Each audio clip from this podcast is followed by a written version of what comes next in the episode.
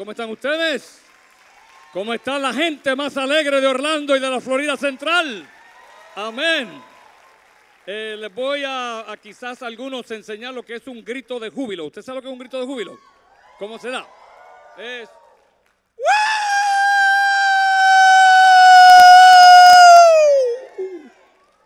Cogí una curva ahí, por poco, por poco pego freno. Vamos, un, un grito de júbilo, lo pueden decir a la una, a las dos y a las tres. ¿Y sabe lo que es un grito de guerra? Un grito de guerra espanta al diablo y a los perros también. ¿Cómo es el grito de guerra? Es. ¡Ah! Vamos a ver. A la una, a las dos y a las tres. Grito de guerra.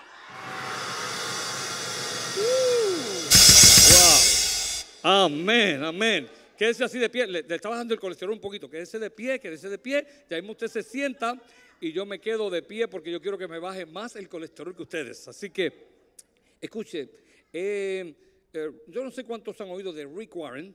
Rick Warren es uno de los pastores eh, tal vez mejores y de los más grandes del mundo. De hecho, la iglesia de él es internacional.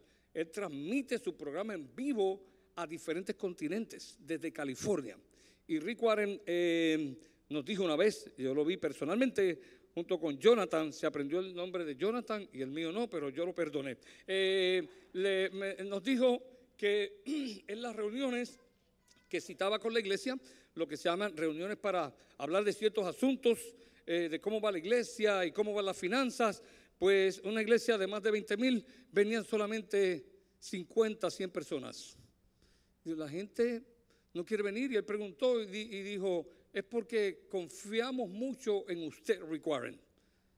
Y honestamente yo no quisiera que esto pasara así conmigo, aunque usted confíe en mí, es que lo he hecho, lo he hecho y vienen 5 o 10.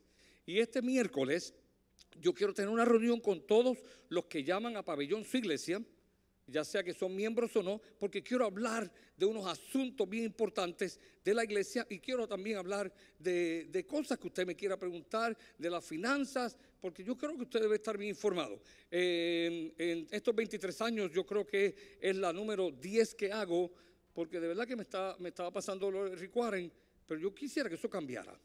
Eh, quisiera que vinieran 300 personas y que cada uno viniera con preguntas, las hiciera y yo quiero contestarlas. Eh, le aseguro que no voy a ser ni como Trump ni como Obama. Porque los dos hacían lo mismo. Se acabaron las preguntas. Bye.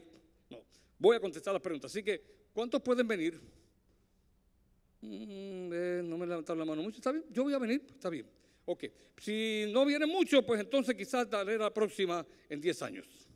¿Está bien? Ok. Pues, Padre, gracias. Porque este es el día que hiciste tú, Señor. En Él nos gozaremos y alegraremos. Gracias por el poder de tu presencia y por tu palabra que me dispongo a enseñar y a predicar en esta mañana. Y yo sé, Señor, que esta tu palabra no va a tornar a ti vacía, sino que hará la obra para la cual tú la enviaste. En el nombre de Jesús. Amén. Pueden sentarse. Eh, por favor, atiéndame. Gracias, gracias. Estamos en la cuarta parte de esta serie, Sanando el alma. Esta es la última parte. Y en el primer mensaje hablamos de la necesidad o de desintoxicando. Cuando usted desintoxica, usted está sanando.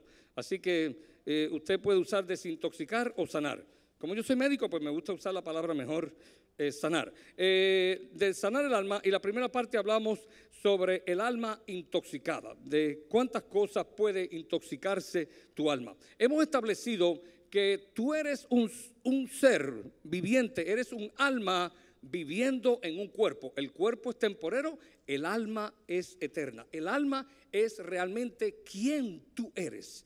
Muy bien, el alma está conformada por los conocimientos, los pensamientos, las emociones, los estados mentales, también está compuesta por, eh, por los paradigmas que tú puedas tener o todos tus pensamientos, ya sean buenos o sean malos, los prejuicios y los juicios, todo eso conforma el alma.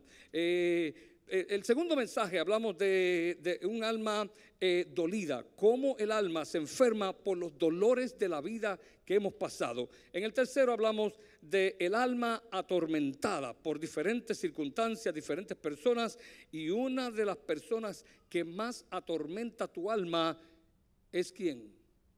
Diga yo mismo. Yo soy el tormento más grande de mi alma.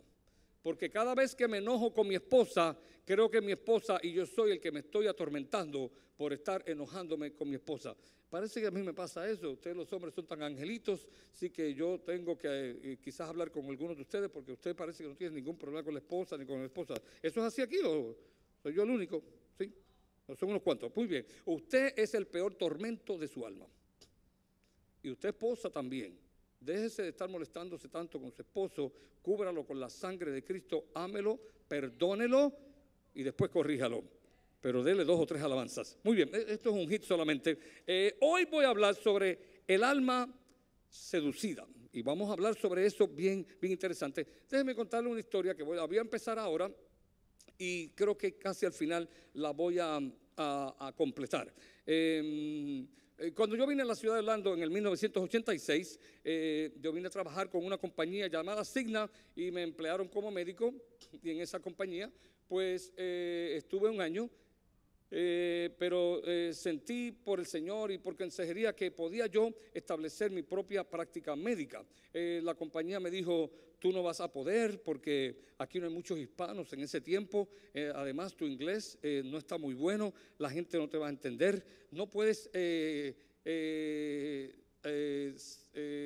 tomar ninguno de los pacientes de nosotros, no porque no pueda, sino porque estos pacientes pertenecen a un círculo cerrado de un seguro y ese seguro es solamente de nosotros, nosotros tenemos un contrato y por más que nosotros queramos ayudarte, no puedes porque en este seguro solamente participan estos médicos que están aquí. Así que me fui sin paciente, solo. En el 1987, mi esposa me ayudaba a orar, mis tres hijitos me ayudaban a orar, eh, solamente tenía unos... Eh, días de nacido y Omar era el más que oraba conmigo. Íbamos a una iglesia y comenzábamos a orar y en casa decíamos, Señor, eh, que vengan los pacientes. Eh, solamente venía un paciente, a veces tres. Una vez llegaron siete pacientes, nos pusimos bien contentos eh, porque ahora podíamos por lo menos hacer algún dinero para pagar nuestros, nuestros, nuestros biles, ¿verdad? Y los siete pacientes, ninguno pagó, solamente uno y el uno, el cheque rebotó. No, no, no, no, fue tampoco así. Eh, eh, para, no, el cheque fue bueno. Así que eh, solamente uno. Entonces fui a casa a orar con mis hijos y decía, Señor, que vengan los pacientes y por favor que paguen. Al otro día, dos días después, era domingo, pusieron a Omar a orar allí en la iglesia. Señor, bendice a la oficina de papi, que vengan los pacientes y que paguen. Los pastores me llamaron a ver cuál era la situación que tenía tan triste. Imagínate, Omar me delató. De todas formas, fue bien duro tomar la oficina, hermano, bien fuerte.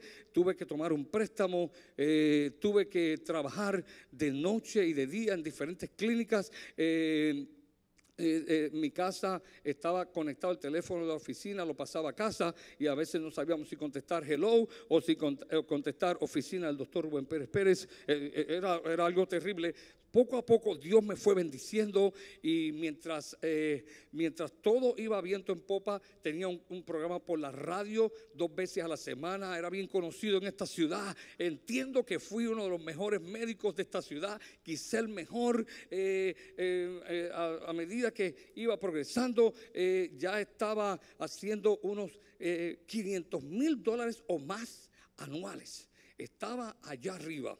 Y cuando estaba allá arriba, y mientras más fama tenía y mejor me trataban, trabajaba en siete hospitales, el Señor se le ocurrió llamarme al pastorado, llamamiento que resistí con todas mis fuerzas, eh, lo peleé, lo luché, pero el Señor pudo más que yo.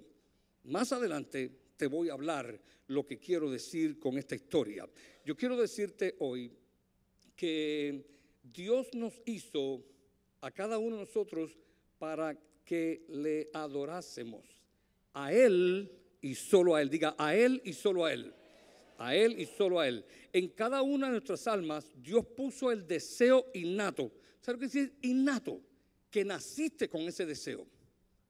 Naciste con ese deseo que Dios puso para adorar a Dios. Eso es bien importante que tú lo marques. Dios puso ese deseo. La Biblia dice, Dios pone el querer, que es el deseo, como el hacer. No solamente puso el querer tú hacerlo, sino que te dio la capacidad para que tú pudieras ser un adorador. Y de esto es que vamos a hablar eh, un poquito hoy. Eh, sin embargo, como Dios a cada uno de nosotros nos dio libre albedrío, diga albedrío. No, diga como dicen albedrío, no, no es albedrío, albedrío, diga albedrío. Yo sé que los que dicen albedrío eh, piensan que yo estoy mal. No, es albedrío, albedrío. Diga albedrío. Dios nos dio libre albedrío, es la libertad de elegir qué hacer con lo que Dios nos dice que hagamos. Como Dios nos dio esta libertad, pues entonces tú y yo podemos decidir adorarlo o no adorarlo. Es como dice el americano, it is up it is up to you. el asunto es el siguiente, hermano. Si tú no adoras al Señor, como hay un deseo dentro de ti de adorar, tú vas a adorar a algo o a alguien diferente. Es como el hablar. O tú hablas chino o hablas japonés o hablas hispano, pero tú vas a hablar no importa qué. O hablas bien o hablas mal. O dices palabras bien compuestas o dices palabras descompuestas. Pero no hay forma que tú digas, no voy a hablar. Tú vas a hablar porque es un deseo innato que hay en ti. O tú adoras a Dios o adoras otras cosas, pero vas a adorar a alguien. Así que si tú dices, no adoro a Dios, es posible que estés adorando a algo o a alguien bien peligroso. Quiero hablar entonces de Dios, de la adoración y de los ídolos. ¿Están conmigo? ¿Están conmigo? Siempre me maravillo con este pueblo, bien inteligente. A mí me toca esto tantos meses aprenderlo y ustedes lo aprenden en cuestión de media hora. Si deseas saber lo que Dios piensa y dice sobre la adoración y los ídolos, te conviene leer la palabra. Porque la palabra de Dios, la Biblia, están encerradas para que tú las descubras. Lo que Dios dice sobre cada tema que tú quieres saber. Sobre cada tema si quieres saber sobre el matrimonio, si quieres saber sobre los gays, si quieres saber sobre el divorcio, si quieres saber sobre el adulterio, si quieres saber sobre el matrimonio, los hijos, el dinero, el trabajo, el jefe, todo lo que tú quieras saber de esta vida está aquí en esta palabra. Un líder mundial religioso dijo que ya está, este libro está obsoleto y piensa sustituirlo. Déjame decirte, este libro es infalible. Este libro es eterno. Cristo dijo, yo le creo más a Cristo que a mí mismo. Dijo, el cielo y la tierra pasarán, pero mi palabra no pasará. Mi palabra permanece para siempre. La Biblia es el libro que nos deja a nosotros ver la luz del día y aún la luz en medio de la noche. La Biblia es lo mejor que tú puedes tener y conocer para vivir esta vida mejor y tener una vida futura eterna mucho mejor. En la Biblia, diga la Biblia. Pues mira lo que dice la Biblia en Lucas 4:8. Voy ligero, voy ligero para ustedes, voy bien. Muy bien, muy bien. Lucas 4:8 dice, respondiendo Jesús le dijo, vete de mí, Satanás, porque Cristo está. ¿Tú sabes qué pasó? Que Satanás le pidió a Cristo que lo adorara. Cosa más grande, caballero. Al Hijo de Dios, en mi barrio dice, sin vergüenza. Al Hijo de Dios pidiéndole, todo esto te daré si postrado me adorares, Cristo. Y Cristo le dijo, vete de mí, Satanás, porque escrito está, al Señor tu Dios adorarás y a Él solo servirás. Una vez más, está demostrado que si tú no adoras al Señor, es posible que te toque adorar al diablo. Algo tú vas a adorar, porque tú naciste para adorar. De la misma forma que naciste para hablar, naciste para adorar. Y mi pregunta de nuevo, ¿a quién tú estás adorando y si estás adorando a Dios, ¿de verdad que lo estás adorando? Porque hay muchas personas que creen que lo están haciendo y lo están haciendo mal. Y son sinceros, pero están sinceramente mal. Muy bien, ok. Adorar, ¿qué es adorar? Ah, escríbelo por ahí. Adorar es amar algo o a alguien sobre todo y sobre todos. Eso es adorar. Amar a alguien o a algo sobre todo y sobre todos.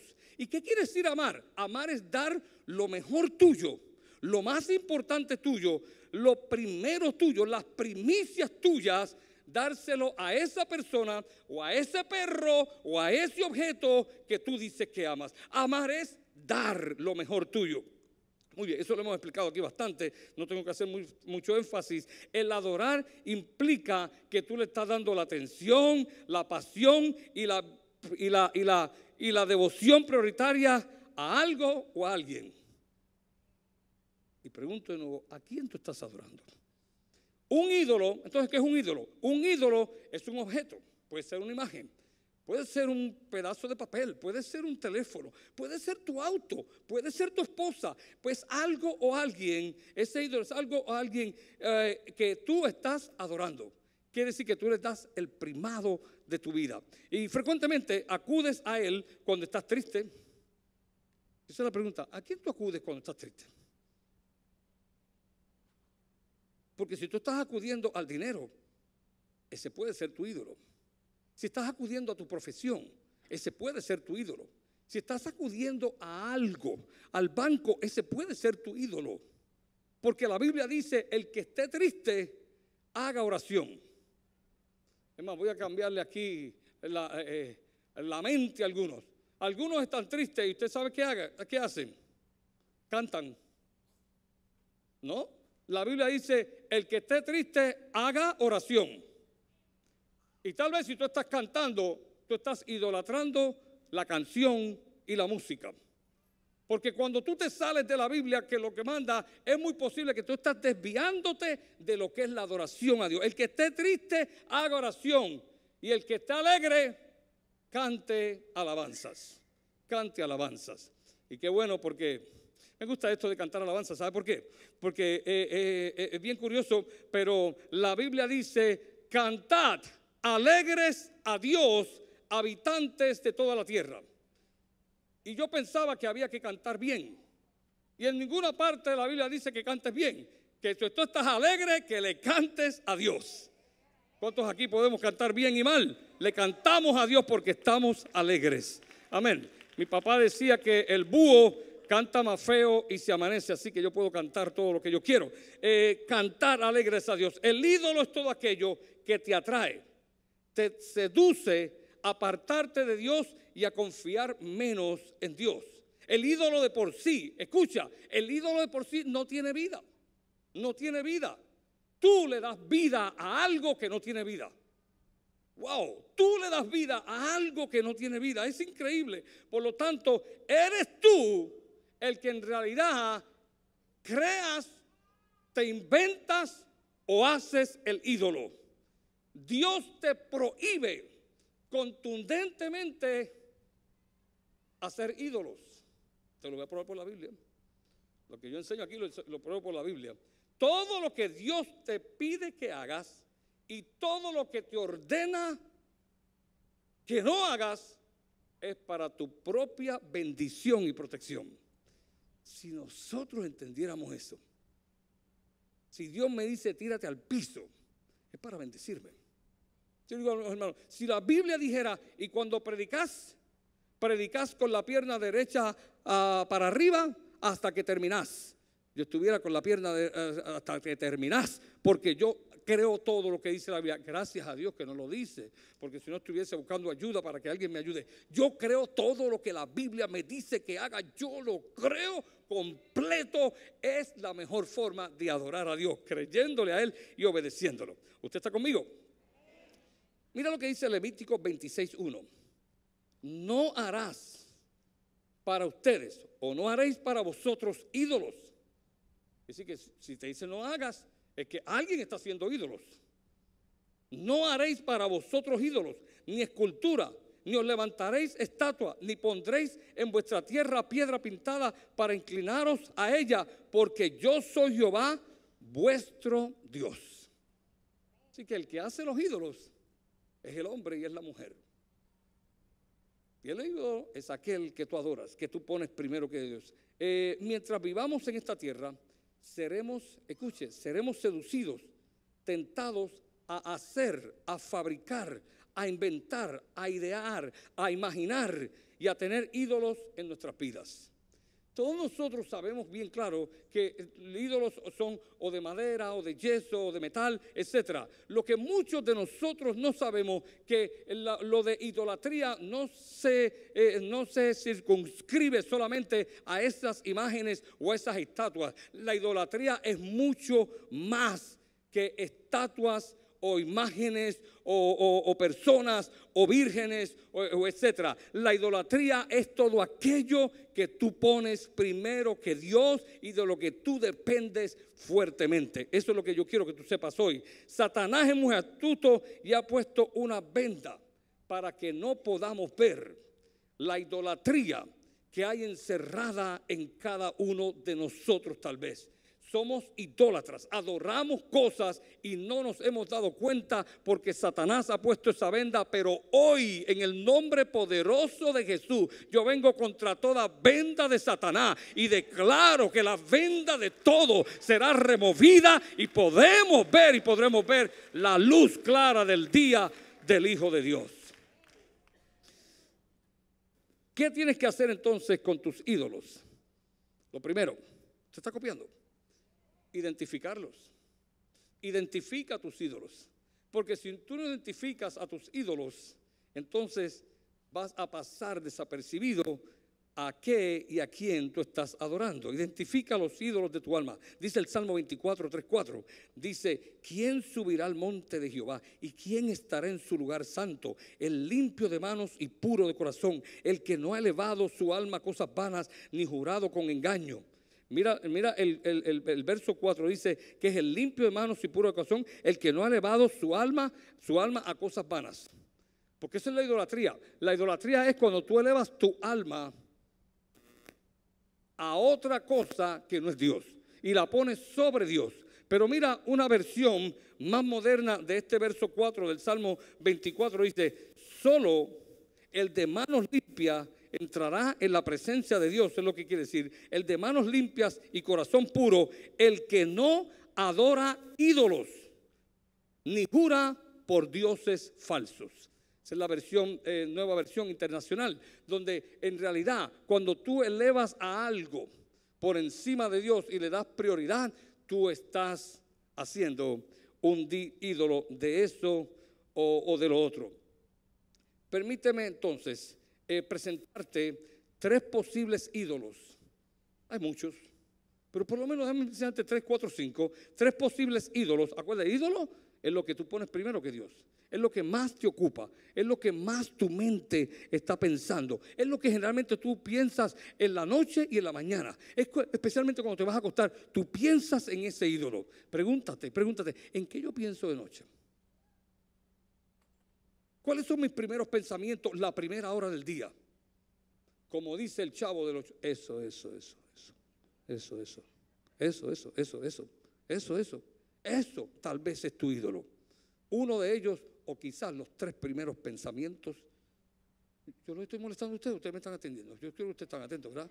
No lo estoy inquietando. Porque estoy deseoso de terminar este mensaje aquí para salir corriendo, porque ustedes todos serán liberados con el poder de Dios. Amén el ídolo. Examínate y observa si la mayoría del tiempo estás enfocado en el mismo asunto. ¿En qué asunto tú estás enfocado? Y a veces el ídolo es lo que más nos gusta o lo que más nos disgusta. Si tú estás enfocado en tu suegra, suegra que estás aquí, dale gracias porque quiere decir que tú eres la ídola de ese bambalán. ¿Cuánto tiempo utilizas todos los días para ir a trabajar? Desayunar, almorzar, cenar, ver televisión, asearte, bañarte, perfumarte. Eh, ¿Cuánto tiempo te toma eso? Yo creo que la mayoría de nosotros nos toma, nos toma entre levantarnos, ir al trabajo, volver, trabajar, desayunar, almorzar, cenar y ver televisión. A la mayoría de nosotros nos toma por lo menos, ¿cuántas horas? ¿Quién me dice por ahí? ¿Quién me lo grita? Tres horas. Ocho horas son trabajar y una hora, eh, una hora yendo y viniendo son nueve. Y una hora entre desayunar y almorzar, eh, eh, por lo menos, y la televisión, por lo menos doce horas. Y siete horas durmiendo son diecinueve. Y yo te pregunto a ti, ¿Cuánto tiempo de ese tiempo o del otro tiempo que tienes tú le dedicas a Dios, a tu hacedor? Al que te dice al Señor tu Dios adorarás y a Él solo servirás. Pregunta, ¿en qué tú piensas en la mañana? ¿En qué tú piensas en la noche? ¿Cómo tú oras en la noche? ¿Le das tiempo a Dios? ¿Te reúnes con tu familia, con tu esposa, con tu esposo para hacer por lo menos una oración? Y que la oración no sea como esta, Jesús, María y José, aquí se acuesta esta red.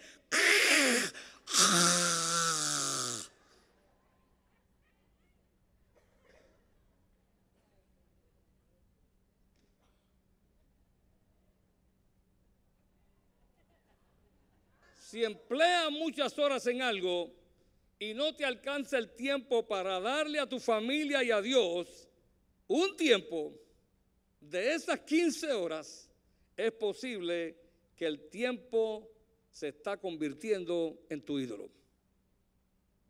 El tiempo es uno de los ídolos más grandes del tiempo moderno. ¿Cuántos hemos dicho? No me da tiempo. No tengo tiempo. Se me fue el tiempo. Se me fue el día. Si aprendes hoy que Dios es el dueño de tu tiempo y dependes de Dios a cómo utilizar el tiempo, dejarás de ser idólatra del tiempo. Porque escucha, el ídolo sin querer y sin tú darte cuenta sutilmente, el ídolo logra esclavizarte y que tú dependas de él y tú vas a ser esclavo del ídolo. Y el ídolo se convierte en tu amo. ¿Cuántas veces hemos dicho perdí el tiempo? Se me fue el tiempo.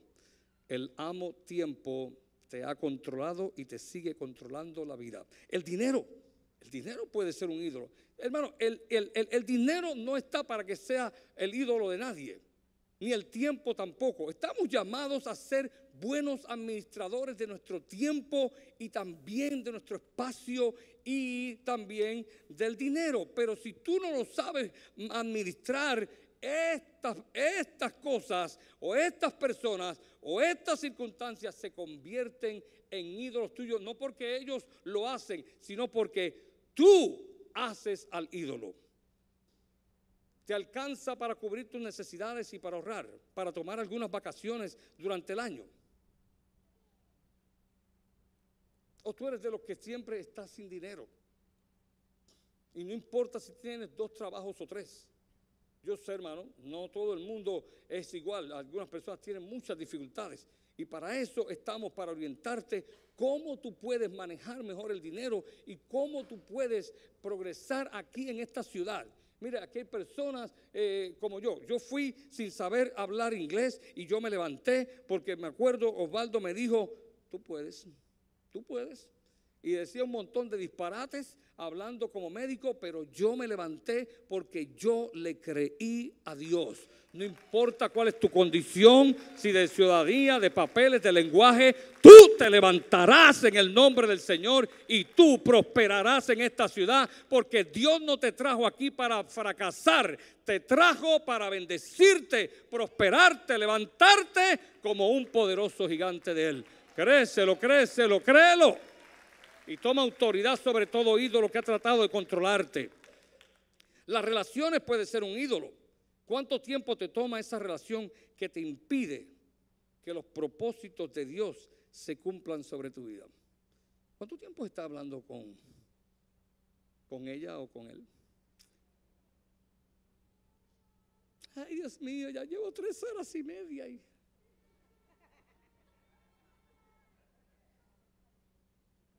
Hay relaciones idólatras. ¿Con qué tú sueñas? ¿Con quién sueñas? Si tú crees que es el ángel, examínalo ver a ver si es un ángel de luz o un ángel de ídolo o una angelita pidiendo permiso con el nombre angelita aquí. Muy bien. Las relaciones. Puede haber otros ídolos como tu trabajo tu profesión, tu negocio, tu casa, tu auto. Algunos idolatran el revólver. Con este, sin este revólver yo no estoy tranquilo. Él es mi defensor. Él es, lo tengo, ah, ah, lo tengo debajo de mi cama. Lo tengo pendiente porque el que llegue aquí, tú puedes estar seguro que no me hará daño. Mira, Jehová es tu guardador. Jehová es tu sombra, tu mano derecha. El sol no te fatigará de noche, ni la luz de día, ni la luna de noche, porque has puesto a Jehová como tu guardador. Estamos sustituyendo el adorar a Dios por ídolos que nos defienden y nos protegen. Recuerda, un ídolo puede ser todo aquello que te tome tanto tiempo que te impide darle un tiempo a lo más importante y necesario en tu vida, que es a Dios, apúntalo, a Dios, es más, a ti mismo, perdón, a Dios, a ti mismo y a tu familia y a tu trabajo, el tiempo que sea necesario. Escribe por ahí, todo lo bueno, exagerado o en exceso, es malo. El trabajo es bueno, pero si está exagerado el tiempo, ese trabajo puede ser tu ídolo. Jueces 6:25 eh, nos enseña qué hacer con los ídolos. Ya, ya te dije varios ídolos. Ah, y hay muchos más. Es todo aquello que tú pones primero, es todo aquello que tú piensas de día y de noche, es la conversación cotidiana de tu vida, es lo que te inquieta, es lo que te hace escribir esto, esto, esto, es lo que, es lo que a veces te crea discusiones con tu familia, es lo que te inquieta, es lo que te desespera, es lo que te angustia, ese puede ser tu ídolo. Puede ser lo que te dé placer también, pero el placer tuyo no viene de los objetos ni las personas. El placer y el gozo tuyo viene de Dios. Dice la Biblia, el gozo de Dios es mi fortaleza. Entonces, ¿qué tú vas a hacer con los ídolos? Tienes que destruirlos. Jueces 6:25, jueces, eh, estoy predicando, estoy enseñando bien, hermanos. Escríbalo para que se lo enseñe a tus hijos. Jueces 6:25 dice, aconteció que la misma noche le dijo Jehová, toma un toro, se lo dijo esto a Gedeón, toma un toro del hato de tu padre, el segundo toro de siete años, y derriba el altar de Baal que tu padre tiene. Ese altar era un altar de idólatras, estaban reconociendo a otros, a Baal, pero no a Dios qué altar tú tienes en tu casa. Quizás tú no tienes un altar físico, pero tú sabes que tienes un altar en tu corazón, en tu mente, en tu diario caminar, que tú te mueves por eso y para eso. Y aún si vienes a la iglesia, estás pensando en ese altar, en ese ídolo, en ese trabajo, en ese negocio, en ese tiempo, en aquella persona, en la relación, en lo próximo que vas a hacer y te impide que tú puedas adorar a Dios en espíritu y en verdad. La Biblia dice, el Padre está buscando adoradores que que le adoren en espíritu y en verdad. Y tú estás aquí para adorar a Dios sobre todas las cosas. Y dice, y corta también la imagen de acera que está junto a él. Así que, ¿cómo tú destruyes los ídolos? ¿Cómo? Ahí te lo dice. Derriba el altar. Derriba lo que te hace acordar del ídolo. Derriba lo que te condena. Poderoso su nombre. Dios. Y corta todo tipo de relación con cualquier cosa que Dios te está indicando en esta mañana que es tu ídolo. En el nombre del Señor. Marcos 10, 21. Mira lo que dijo Cristo ahora. Entonces Jesús, mirándole, escuche ahora, que usted va a aprender algo bien poderoso aquí. Entonces Jesús, mirándole, esto fue al joven rico, le amó y le dijo a ese joven rico, le dijo, una cosa te falta. Porque escucha, el ídolo muchas veces, escucha, es una sola cosa. Y no nos damos cuenta porque es solamente una cosa. El diablo es bien sutil, el diablo es bien astuto, es una sola cosa. Y como estamos también en todo lo demás, nos llenamos de orgullo es que yo diezmo, es que yo ofrendo, es que yo canto, es que yo ayuno, es que yo ayuno. Pero Cristo te dice, una sola cosa te falta. Le dijo este joven, una sola cosa te falta. ¿Cuántas te faltan a ti? Tal vez una cosa. A mí, a mí yo creo que me faltan como diez, pero está bien. Eh, una sola cosa te falta. Anda, vende todo lo que tienes y dalo a los pobres y tendrás tesoro en el cielo y ven, sígueme tomando tu cruz. Uh, ¿Qué te parece? Si Cristo te dice, vende lo que tienes, vende Volkswagen y el Mercedes y la casa y el negocio, todo, y dáselo a los pobres. Honestamente, ¿cuántos están dispuestos a hacer eso aquí? Gracias, hermano, por levantar la mano. Gracias usted también. Gracias usted también. No, nadie levantó la mano. Gracias, gracias por levantar. Nadie. Eso fue lo que le dijo Cristo a este joven. Vende todo lo que tienes y dáselo a los pobres. Dicen mis hermanos puertorriqueños, ¿y cómo yo me como eso, pastor? Bueno, yo sé cómo te lo vas a comer, pero sé cómo explicártelo. Atiende bien. Que te van a cambiar hasta las medias los tenis. Jesús le pidió a este joven que vendiera todo porque el dinero era el ídolo de este joven. Y Dios no quiere compartir tu ídolo con su gloria. Y Dios te va a indicar hoy cuál es tu ídolo. Yo empecé diciendo, quizás ahora tiene sentido. Yo tenía un ídolo. Mi ídolo, la profesión médica. Desde cuatro años yo dije, yo voy a ser médico. Voy a ser el mejor médico. En la radio me decían, el mejor médico de la galaxia acaba de entrar aquí a la estación, Radio Luz. Y yo me lo creía, y yo creo que es verdad, por si acaso, era mi ídolo. Dios me lo pidió. Peleé hasta cuanto tú no puedes imaginarte, porque era lo que yo pensaba. Me acostaba pensando en la medicina y en mis pacientes. Mi esposa está aquí, nunca me molesté, los pacientes, las enfermeras me llamaban a las una de la mañana, a las dos, a las tres. Nunca tuve un problema, yo creo que yo soy el único médico, esto es grande, que nunca jamás tuve un problemita con una enfermera era mi ídolo. Y lo decía y me jactaba. Aquí va el mejor médico. El que los pacientes o se sanan o se mueren de la risa, pero se sanan como quiera.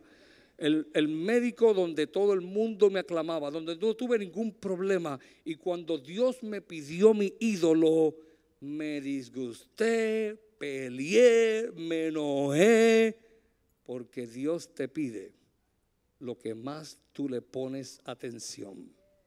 ¿Cuál es tu ídolo? ¿Cuál es tu ídolo? ¿A qué tú le dedicas el tiempo? Tú sabes, la chequera tuya es un índice de cuál puede ser tu ídolo. Tu trabajo en la iglesia y en la obra del Señor puede ser un índice de cuál puede ser tu ídolo. Lo que tú piensas y dices y sueñas puede ser un índice de cuál puede ser tu ídolo. Y Dios condena fuertemente la idolatría. Los idólatras no heredarán el reino de los cielos. Olvídate de las estatuas. Dios no está hablando de estatuas. Dios está hablando de lo que tú pones primero. Fíjate, eh, el diablo no le presentó ninguna estatua a Jesucristo. Solamente el diablo lo que presentó es, si tú haces como yo te digo, eso es adorarme. Como yo te digo, no hay estatua aquí, no hay nada que tú te tengas que postrar. De hecho, el diablo era espíritu, no hay nada. Pero él quería cambiar de Jesús la adoración al Padre por someterse y obedecerlo a Él. Y yo te pregunto, ¿a quién tú estás obedeciendo? ¿La Biblia u otro libro? la iglesia de Jesucristo en la faz de la tierra o la palabra, o estás obedeciendo lo que tu mente te dice porque te crees el genio o la genia y, el, y, la última Coca-Cola en el desierto. Ese puede ser tu ídolo, pero Dios quiere cambiarte hoy. El reino de los cielos se hace fuerte y solamente los valientes lo arrebatan. Es interesante porque la idolatría se comenzó a hablar en el Viejo Testamento, pero en el Nuevo Testamento cuando los que no eran judíos se convirtieron, se le prohibieron solamente tres, cuatro cosas. Solamente tres, cuatro cosas, eso fue todo. O sea, podían hacer de todo lo demás. Y mira lo que se le prohibió a los hermanos que no eran judíos cuando se convirtieron a Jesús. Y siempre que Dios te prohíbe algo es para bendecirte. Tenlo por cierto. Dice que en Hechos 15:20, sino que se les escriba a estos hermanos que se convierten al Señor, que no son judíos, que se aparten de las contaminaciones de los ídolos, de fornicación, de ahogado y de sangre. Y aparece número uno, ídolos. ¿A qué y a quién tú tienes primero? ¿Qué Dios te está pidiendo? Que tú estás buscando excusas para no dárselo. ¿Qué Dios te está inquietando que tú siempre lo pasas por alto? ¿Será tu tiempo? ¿Será tu dinero? ¿Será tu profesión como me la pidió a mí? ¿Será tu fama como me la pidió a mí? ¿O será tu orgullo? ¿Qué Dios te está pidiendo que se te hace difícil dárselo? Hoy es día de ser confrontados y ser cambiados por el poder de la palabra de Dios. Y la única solución es reconociendo tus ídolos, derribando tus ídolos. Y tercero, llenar tu alma con la presencia de Dios, que es al que tú debes adorar. Salmo 84, 2 dice, anhela mi alma y aún ardientemente desea los atrios de Jehová. Mi corazón y mi carne cantan al Dios vivo. Y el 107.9 dice, porque sacia el alma menesterosa, es decir, el alma que está en necesidad. Si tú estás buscando necesidad en el tiempo, en el dinero, en la fama, en la profesión, en el trabajo o en el negocio, déjame decirte que Dios es el mejor que sacia el alma en necesidad y llena de bien al alma hambrienta. Yo ni Dios ni nadie está en contra del trabajo. De hecho, la Biblia dice que el que no trabaja no coma. No se trata de esto. Se trata, ¿qué tú estás poniendo primero?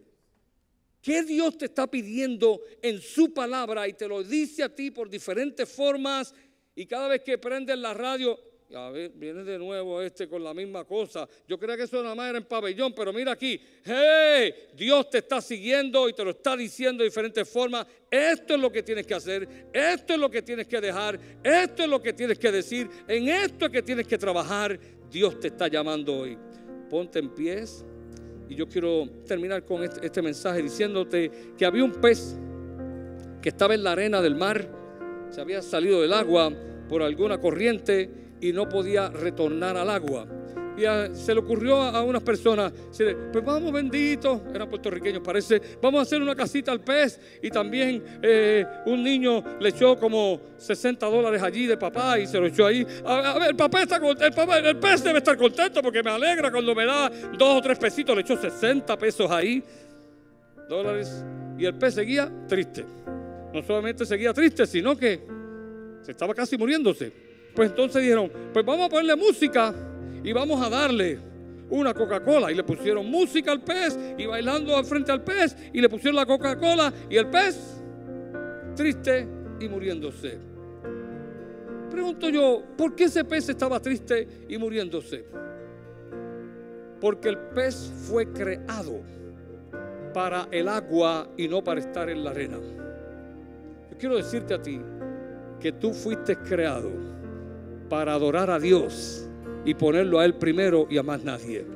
Tu alma se seca, tu alma está desamparada y hambrienta. Por eso decía el salmista, mi alma tiene sed, no de mi reinado, no de mi poder, no de mi fortaleza, no de Jerusalén, que es la ciudad más grande en el mundo. No, mi alma tiene sed de Dios, del Dios muerto, no del Dios vivo, alzaré mis ojos a los montes. ¿De dónde vendrá mi socorro? Mi socorro viene del dinero, de la fama, de mi reinado, de mi ejército que era invencible. Mi socorro viene de Dios que hizo los cielos y la tierra. Y este es el mensaje. Porque si tú estás dedicando tiempo a otras cosas, Quizás tú dices que haciendo esto consigo esto. Mira lo que te dice la palabra. Porque ¿qué aprovechará al hombre y también a la mujer, obviamente, si ganare todo el mundo y perdiere su alma? ¿O qué recompensa del hombre por su alma? Y el último texto, mas busquen primeramente el reino de Dios y su justicia y todas las cosas serán añadidas. ¿Qué te hace falta? Dinero, tiempo, casa, auto, paz, un buen matrimonio, una buena familia, gozo, calma, buenos amigos. Esto está en la obediencia a la palabra de Dios y todo eso vendrá por añadidura. Dios es el mejor que podemos adorar. Porque Él prometió suplir, escucha, todo, no algunas cosas, no casi todo, todo lo que te hace falta, Él lo suplirá conforme a sus riquezas en gloria. Y yo quiero hacer este llamado para los valientes. Esto es para los valientes que se atreven a decir, y no me lo tienes que decir, yo no quiero que tú declares como yo, que wow, ese pastor es un idólatra, mira para allá, que sinvergüenza, yo creía que era el mejor médico, sí, pues fui un sinvergüenza, estaba idolatrando mi profesión y te lo digo porque la Biblia dice que el que confiesa sus pecados y se aparta alcanzará misericordia. Amén. yo, no quiero que tú confieses eso a mí ni a nadie, aunque si lo quieras hacer lo puedes hacer. Yo lo que quiero que tú confieses a Cristo como al que tú vas a adorar y al que vas a seguir y al que vas a servir. Si lo has hecho pero quieres hacer una renovación hoy o nunca lo has hecho públicamente, eso es todo, que tú lo confieses. Él es mi Señor. Porque a algunos les gusta a Cristo como el Salvador, el que me salva mis pecados. Y le gusta como Dios, el que me bendice. Pero no le gusta como mi Señor. Mi Señor es el que te manda a ser, el que te disciplina, el que te mete un regañito y te ala las orejas y te dice, ¡Ey! Lo estás haciendo mal. ¿Cómo tú quieres a Cristo? Como Dios, tremendo. Como Salvador, perfecto. ¿Y por qué no como mi Señor, que estás dispuesto a hacer lo que Él te dice y lo que Él te pide? Gracias, Padre. Sellamos esta palabra tuya en estos momentos. Yo ato todo poder del maligno, de Satanás y de los demonios que trata de poner una venda sobre alguien aquí. Yo la destruyo ahora.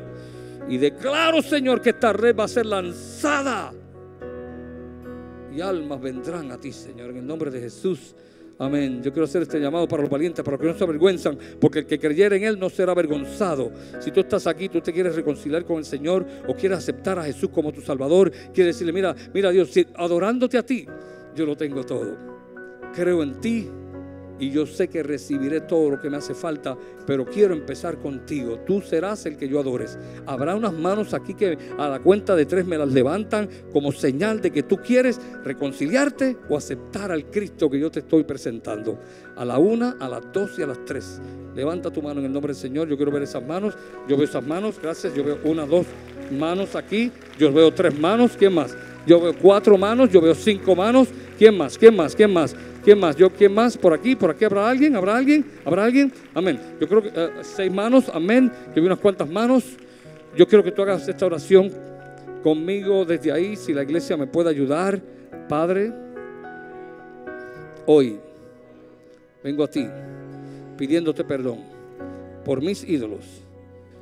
Y hoy declaro que tú serás al único que yo adoraré. Tú serás primero será segundo y será tercero. Y yo sé que contigo nada me faltará. No me faltará el pan, ni el dinero, ni el tiempo, ni el trabajo, ni la profesión, ni mi negocio, ni mi familia, ni mi paz, ni mi gozo, ni mi seguridad, porque todo lo tengo en ti, Señor. Ayúdame adorarte a ti solamente. Porque adorándote a ti, lo tengo todo. En el nombre de Jesús. Amén.